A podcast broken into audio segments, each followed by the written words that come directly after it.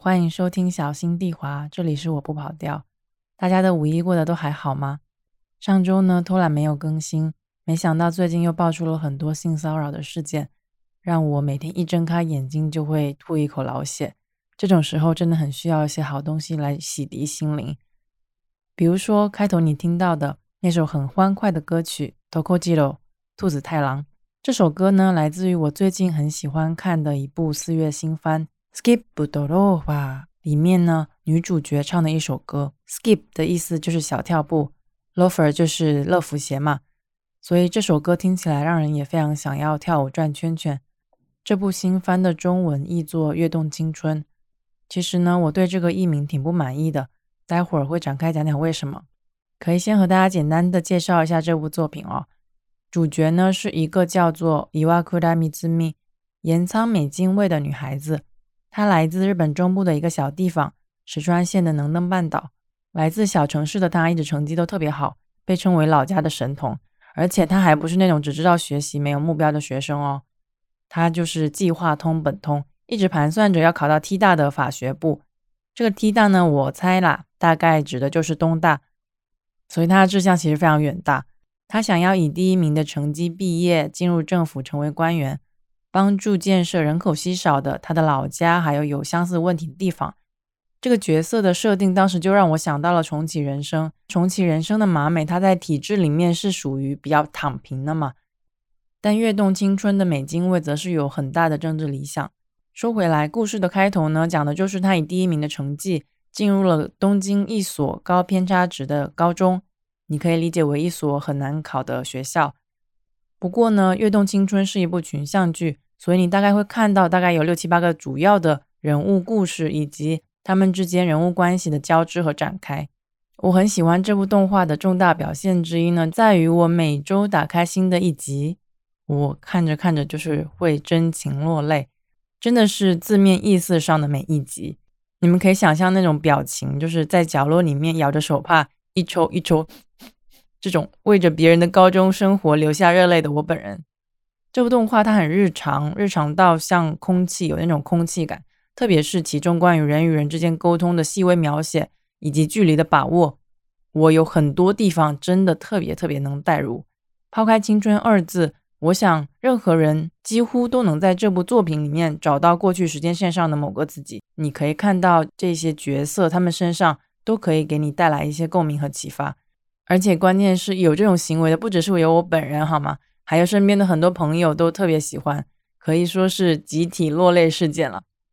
所以本期节目呢，你可以把它当做是一期跃动青春的案例节目，其中会夹杂着一些我本人的青春回忆史。那么在剧透方面的话，我会尽量控制在目前播出的五集内容的范围内，因为它还有在连载的漫画部分，现在应该已经出到第八卷了。我会控制自己，尽量不剧透具体的情节，所以请大家放心收听。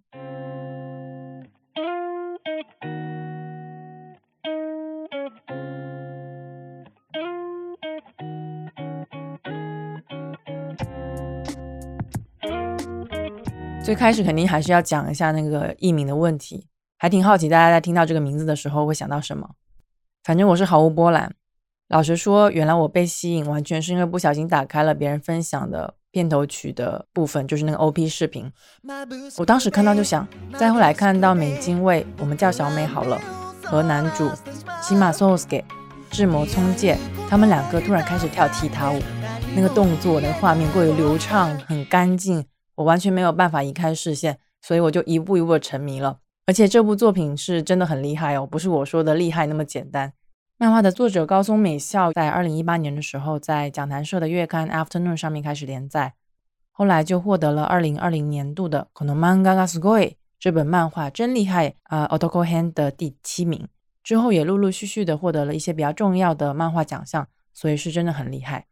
刚才不是提到我对艺名很不满吗？因为“跃动青春”这四个字吧，跃动姑且还能和 skip 就是那个小跳步扯上关系， 但青春就完全的模糊了 loafer 乐福鞋这个意象，大大的削弱了标题的辨识度。其实，在取名的时候，作者高松美孝没有特别的强烈目的。他在采访里面有提到这个取名的意图，他说：“哎，硬要说的话，可能还是这个名字听起来有 hibiki。” hibiki 是什么意思呢？一般来说就是声音或者是那种听起来的感觉。你可以听我再念一次这个标题：skip 不多罗话。还有很多其他的动画也采取了类似这种两个名词并列在一起的方法。为了表现这种 hibiki 这种听感，我直接上日语哦。哈基米兹多クローバ、オカミ多コシン流，我感觉就是有那种停顿的又连接的感觉。还有一个冷知识哦，就是日语里面有一个特点，就是四个音节的词汇特别多，像是 skip 就四个音节，还有 r o p a 也是四个音节，所以这个就是四加四的组合嘛。我想这也是为什么作者高松美笑说听感不错的原因吧。还有另一点就是。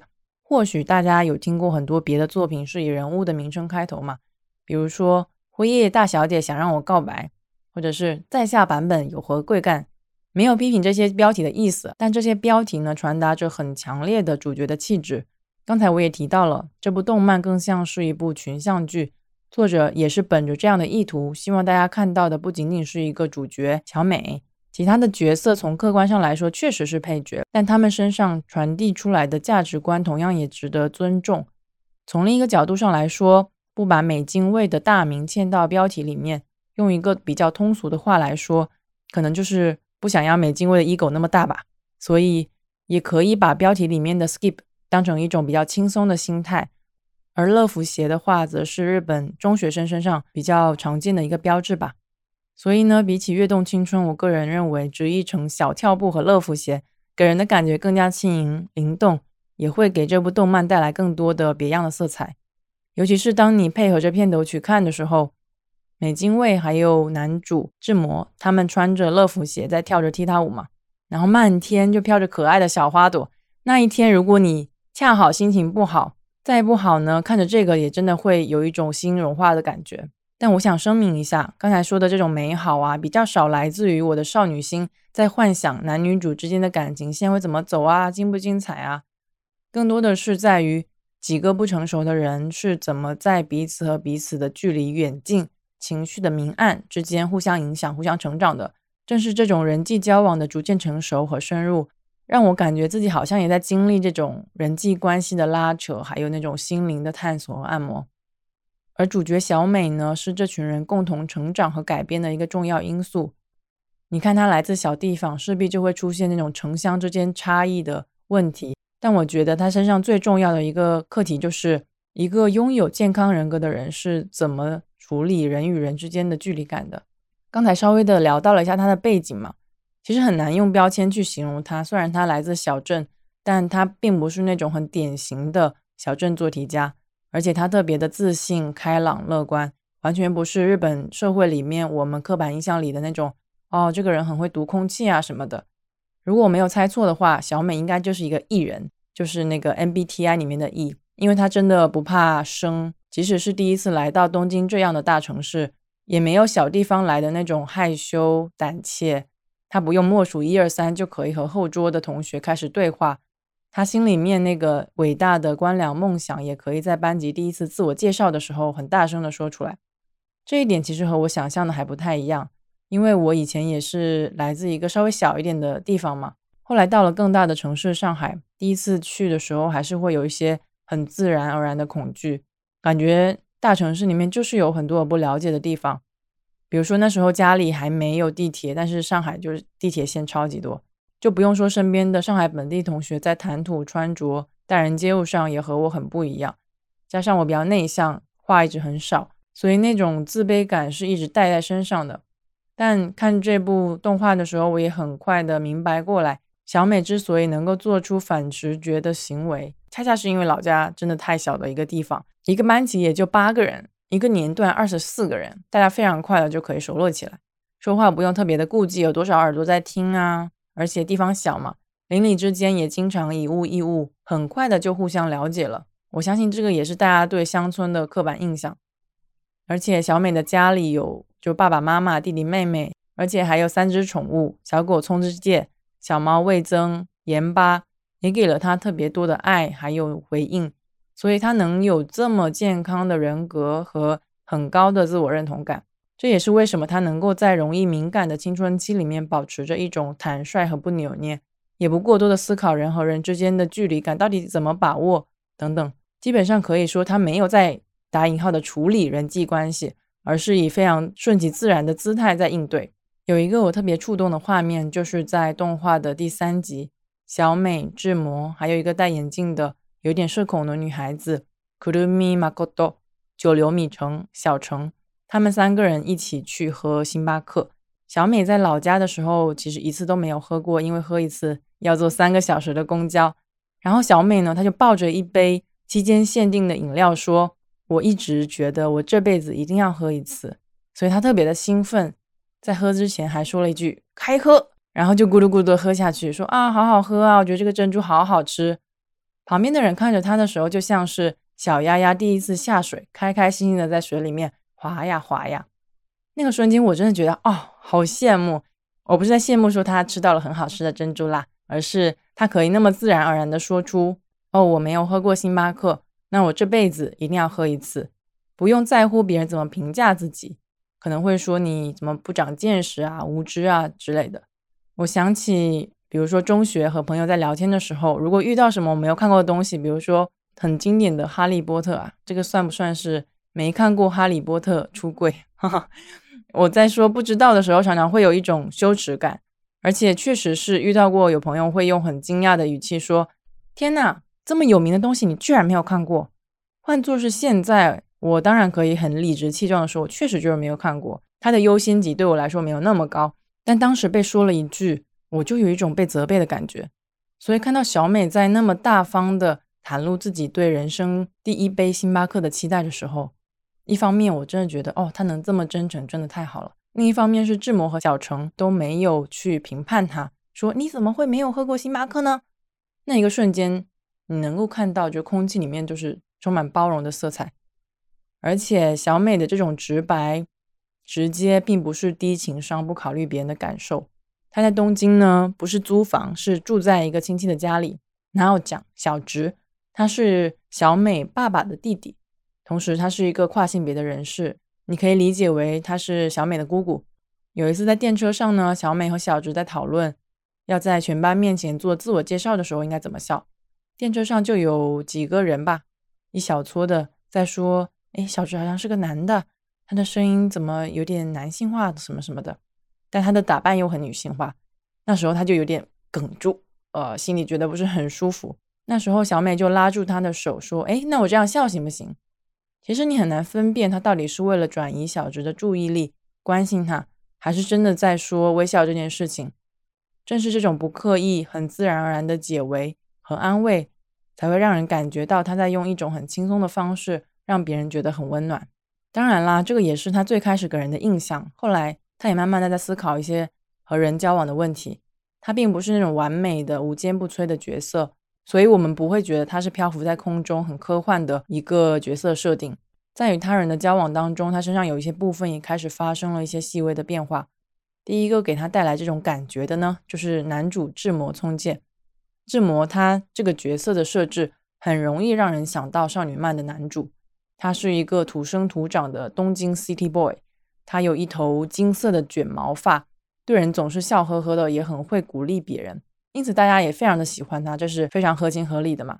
但因为志摩有求必应，很少拒绝别人，这和小美的性格可以说是反着来的。作者高松美孝有意无意的在设置这个表面上的性格特点，有一部分呢是为了展现一个是只有在小地方才能培育出来的性格。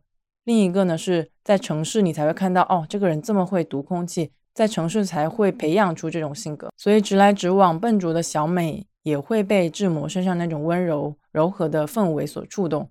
但志摩有志摩的苦啊，他也有比较灰暗的一面。这个角色身上承载的课题是：当一个人不知道自己想要什么，或者不愿意展示内心真正所想的时候，他就只好去读空气，或者去顺从别人的需求。从而获得一种被依赖、被需要、很实在、很切实的感觉。这种情况下，他应该怎么办呢？志摩在第一集前半段的呈现就特别好的描绘出了他这个状态。高中开学第一天嘛，大家都精心的打扮，非常兴奋的来到开学典礼报道的场合。那个时候，他的闹钟可能才刚刚响了，他关掉继续睡觉。我感觉那个就非常像放假回来的我自己，就是哦，你对一切都失去了兴趣，你不想去做任何的事情，一直到不得不去了，志摩才慢慢的起来赶路。他呈现出来的是一种呃浮在表面上的非常轻松的状态。然后他就在车站遇到了迷路的小美，他说：“哎呀，原来是一个迷路的小孩。”他眯着眼，露出很大咧咧的微笑。背景图是鸭妈妈和小鸭子站在一起的画面。你可以把这个看作是志摩和小美的写照。志摩是城里人嘛，他自然比小美更熟悉东京的打开方式。这是一个经验者面对一个小白展现的姿态。但另外一个角度就是，鸭妈妈也是妈妈呀，她是有责任感的，她希望被她的孩子依赖。这也回到了我说志摩这个人身上的一个行为范式是。他去顺从别人的需求，去感觉被需要。说难听一点，他有点像工具人啊，就别人需要什么，他可能就会被用用起来。但很少有什么让他真正的觉得，哦，我身上有一种自我驱使感，我一定要把自己的真实需求言语化，也就是说出来。动画里面有一些他一个人的特写，你可以看到他有点驼背，他不苟言笑，他有点落寞的背影。所以志摩表面上和大家很轻松、和乐融融的。这种气氛呢，就和他本人的真实状态脱离，但他也不虚伪，毕竟他讲那些话都是真心的嘛。只是他没有能把自己的需求放在第一个序列里面而已。从第三视角来看呢，你会觉得啊，有鬼，这个家伙可藏得真好，他一定有故事。但同时也会非常心疼他。志摩的声优江月冰记，他就认为呢，志摩的轻松感和那种余欲犹豫，就来自于一种自暴自弃和自我防卫。他内心。紧锁的那个部分，其实是来自于他的一些童年问题。他从小作为童星出道，虽然他演得很好，评价也很高，但他从来没有想过自己到底喜不喜欢演戏。他主要还是为了让母亲高兴，这个是他能够找到的最直接的价值。他当然也想开心的演戏啦，但是也害怕不被理解，还有一种母亲不高兴，可能是不是因为我做的不好的想法。所以取悦母亲呢，算是一个比较容易的解决方案吧。但是他取悦别人是没有办法找到自我的，尤其是当别人几乎切断了和他自己的情感联系的时候，所以他会给人一种 心冷冷的感觉。看到志摩的时候，其实我会想到我自己，因为我现在看的话，就会觉得我中学的时候好像很容易去讨好别人，也不是说为了获得什么利益吧，因为学习什么成绩都还好，毕竟那些朋友也不能帮我考试嘛，对吧？就是觉得好像会感觉别人很需要我，所以我会把他们的需求放在我的前面。有一个题外话是，我觉得我能够听那么多播客，有一个非常主要原因是我从以前就非常容易倾听别人的事情，有时候他们一说可能就说半个小时嘛，所以这个和播客长度真的很契合。但如果是不熟的朋友，我其实还挺受不了的。但是讨好型嘛，就你也不知道怎么拒绝，只好你就闭嘴，然后就会听对方一直讲讲讲讲讲，但你自己没有办法说出你自己心里真实的感受。另一方面，那种被需要的感觉，现在想起来会觉得很漂浮。一来我不是真心的感觉被他们需要，只是我也需要这种感觉；二来是其实我完全能够先照顾自己，做自己想做的事情，让他们闭嘴就不想听了嘛。但那个当下，我选择让时间就那么度过了，直到现在，我偶尔还是会出现那种犹豫着要不要拒绝的情况。大部分情况下，我可能还是比较凶的嘛，所以我很能够理解高中生志摩他的困扰。毕竟这样子做可能会让人觉得人畜无害，也可以交很多朋友，大家都喜欢你。只是你的内心很容易出现那种空荡荡的感觉，哎，这个就是成长的一部分吧。所以小美的出现对他来说是一个让他思考这件事情的一个加速器吧。在第一集奔跑到学校的路上，原来呢是志摩领路，但后来小美摔倒了，他想着，哎呀，不管啦，豁出去啦，他一定要赶到那个新生的典礼会场，因为他要作为成绩第一名的学生发表演讲，所以他就脱下他的乐福鞋，跑到了志摩前面。那个时候的志摩有点呆住，其实我也有点呆住。我觉得那画面非常的美，小美所代表的无畏和生命力呢，就这么的展现在有点颓废的志摩面前。小美呢，她作为一个不过多思考别人感受的人，只做自己想做的事情，也为此努力的人，还可以给大家带来很淳朴的那种快乐的感觉。这个可能是志摩未曾见过的一种行为方式吧。我感觉志摩也受到了一些心理上的冲击，同时也是一种鼓励。比如说要做官僚，要改善各个地方人口稀少的问题，小美会半开玩笑的说出来，但志摩就会觉得哇，这是一件特别了不起的事情。一个是他有自己的主张，第二个就是他能够大方的分享，可能这样说话明确、不顾及别人看法的性格，在日本整个社会也是比较少见的。不过，这部动画也讨论到了一个问题：性格不同的人可以真的成为朋友吗？那这个问题呢，就通过两个角色之口说出来了。一个是刚才提到的一起去星巴克的小城，他大概率也是一个社恐，所以在问这个问题的时候，我猜他也有在为自己的人际关系上面发生的一些问题去寻找答案。当时智摩的回答是。趣味があったら気が合うってわけでもないしね。ちょっとしたことなんじゃないかな。一緒に食ったらなんか飯が美味しいとか。也不是只要有相同的爱好就可以合得来，也许需要的是一些小事吧，比如一起吃饭，一起一块饭才好吃。这个回答其实是很表面的，有一定的道理，但不是全部。毕竟和有一些人吃再好吃的饭，我还是会想着下次不想再见到这个人啦。 而且这个听起来就非常像饭搭子。和真正的朋友是有距离的，这可能也意味着志摩还没有真正的认识到自己从小美的身上感受到了什么。另一个回答呢是更深层的，来自小美的后桌同学 Ekashi Lamika 江头美夏。美夏呢，她是一个比较会打人际关系小算盘的人，得失心也比较重。小美在她看来是一个她安全区之外的突兀的存在，所以基本上从第一集开始。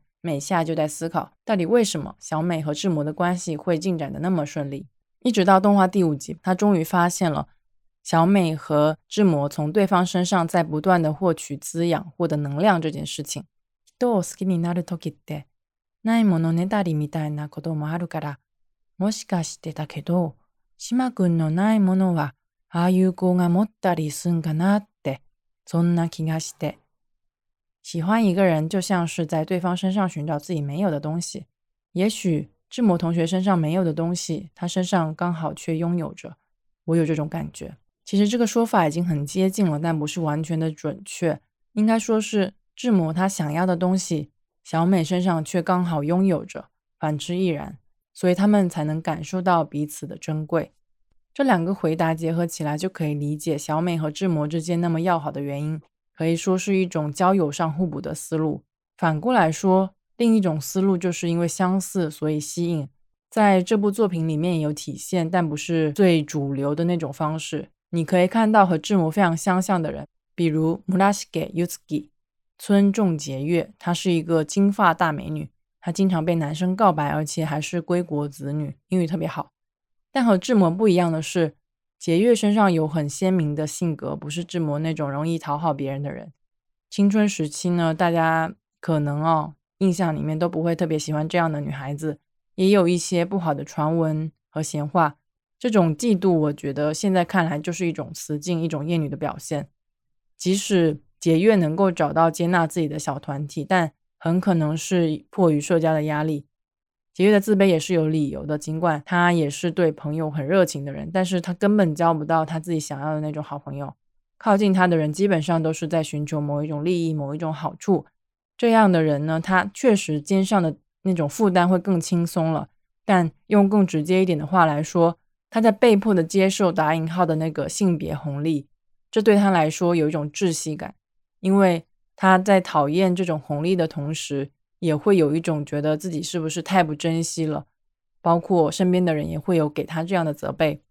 有了性别这一层的因素，他身上的课题就变成了一个样貌较好的女孩子如何才能够交到一个真诚对待自己的好朋友，而不是为了和自己搞好关系显得很风光，有一个美女朋友，或者是说把自己当做一个漂亮的女友的挂饰。我很容易从他身上联想到以前中学里一些长得好看的女孩子。甚至因为看了这部作品，我更能够体会过去他们的一些感受。他们呢，肯定更希望别人从人格上去肯定他们，他们是一个值得交的朋友，而不是说因为长得漂亮，所以大家会想要去跟他们去搞好关系。与节月相对的呢，就是刚才提到的小城和美夏这两个女孩子各有各的一些容貌上的焦虑吧。小城的性格是很内向的，宁愿自己待着也不要社交。或者说他很害怕去社交，而且他自己长得就是比较普通，他宁愿就不打扮了，有一点固执的性格。而美夏呢，则是因为小时候他自己感觉不符合世俗的审美标准，胖胖的，被同学排挤、被霸凌，后来下决心减肥，为了控制体重，饭量真的只有那么一丢丢。他也非常的努力在社交、融入圈子，给自己叠那个社交 buff，但学习和努力融入都是为了让他自己更容易被接受。我感觉我自己在青春期的时候也有着小陈那种破罐破摔的，我才不要跟你们玩，我要一个人的部分，也有着美夏那种啊，我要好好改变自己啊，我要好好的融入的那个部分。所以他们看到小美那种很自然的、勇敢的让自己的感情流淌出来的时候，也非常的受震撼。原来还有这样的人存在。我特别喜欢的一个场景是美夏在教小美打排球，结果美夏被不应该出现在这个运动场馆的高三学长撞了一下，然后他走开，小美很生气啊，她帮忙出来说了一句，当然她也是非常颤抖的、害怕的。结果那个学长无视 again，最后还是要靠另外一个高三的学长解围。那个时候的美夏心里也很愤怒啊，她记下了欺负他们的两个学长的名字。但小美却记下了那个帮助人的比较好的学长的名字。那个时候的对比很炸裂啊！我也看了，觉得哇，原来人与人之间可以这么的不一样。真的有人会看到特别好的那一面。据说这个故事呢，是作者高松美孝在他的私人回忆里面，他在以前学车的时候遇到了很凶啊、很严格的教练。他想着，哎，一定要在反馈表格上面写差评。但是对面就有一个二十岁的女孩子说。要把其他两个很耐心在教自己的人的名字写上去，而不是那个比较凶的教练。那时候作者高松美孝才反应过来，哦，我怎么会只记得那个坏教练的名字，而不记得别人的名字了呢？我在看的时候也觉得，哎，如果是我的话，我真的很记仇啊！我会写在备忘录里面，比如说叉叉叉，下次再惹我就死定了之类的。所以那个瞬间，美夏也会觉得自己很卑劣，然后又陷入那种很负面的情绪里面，觉得。难怪没人喜欢自己，自己再怎么努力减肥，也交不到那种比较真心的朋友。但这种自卑的情节又被小美拯救了。小美说，虽然她有时候态度不是很好，但是从来不说谎。教排球的时候说话很直接，反而是一个好事情。教学很利落，所以小美也学得很快。你们懂吗？那种美夏身上有一种自己的努力终于被看到的感觉，那个也让我特别感动。即使他不是一个很完美的、受欢迎的人，那个努力被肯定的瞬间，就是美夏一直以来想要的。作者高松美孝厉害的地方也在于此啊，能在短短的篇幅里面，用很柔和的笔触，把这么多角色的个人故事和人际关系都刻画的完整细腻，也不会让我们有那种是在看《百年孤独》吗？啊，那种人际关系很复杂的感觉。所以真的很喜欢这部作品，但是明亮的部分和阴暗的部分能被很好的交织着呈现出来。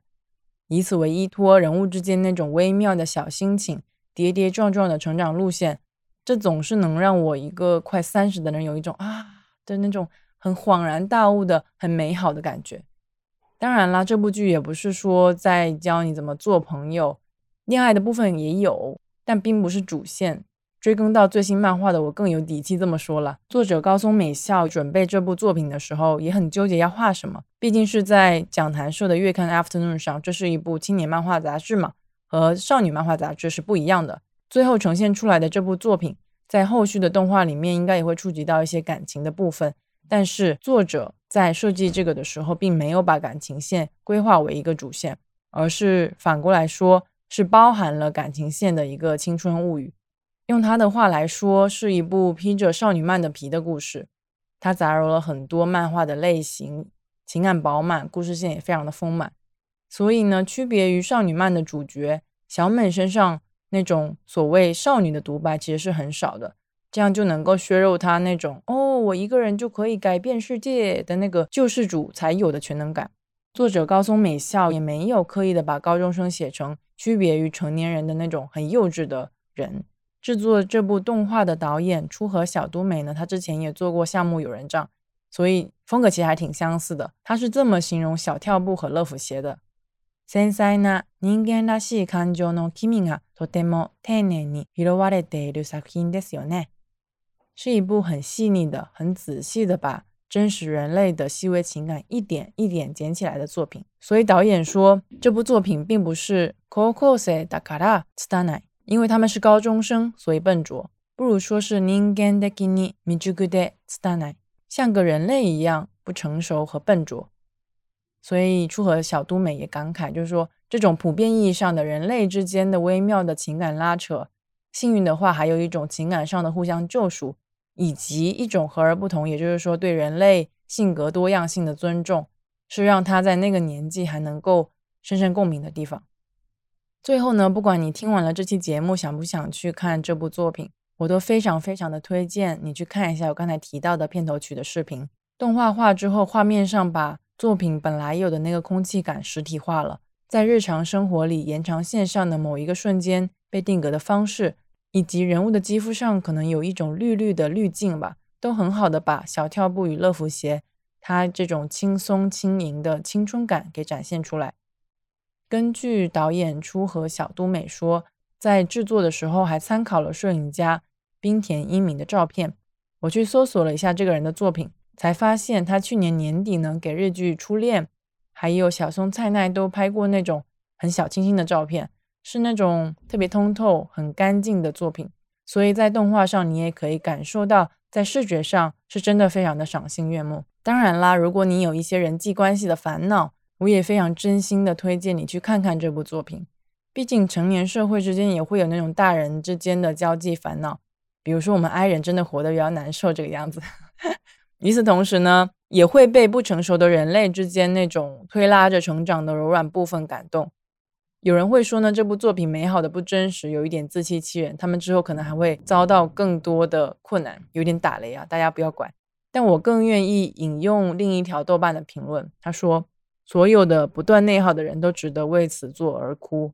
这些影像，他们是每个角落里面的猫猫狗狗，是雏鸭初次下水，是梦中的猫绒生物。”是盐与焦糖爆米花，是小店里的煎饺，他们是治愈的理由本身，他们是你为之继续生存之物。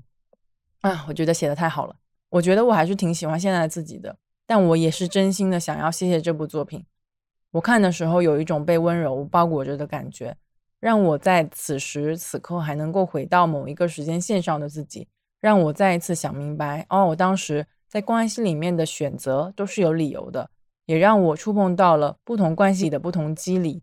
当那种触感在小跳步与乐福鞋里面再次被呈现的时候，我感觉我也被很温柔的对待了。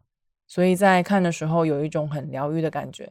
不管是他们还是我们，我们都应该更接纳自己和身边在乎的人。好啦，本期节目差不多就到这里了。迫于时间关系以及不能剧透的缘故，有很多东西我也讲的比较浅。其他几个喜欢的人物也没有能深入的讲一讲，感觉不是很满足啊。之后如果动画完结了，有时间可能还会再做一期节目，也非常欢迎大家在评论区和我交流你们的感受。小心地滑是一档记录生存与生活的播客，万事不易，希望你滑倒了也能放声大哭。如果你有空的话，想请你去苹果播客给我点一个五星好评。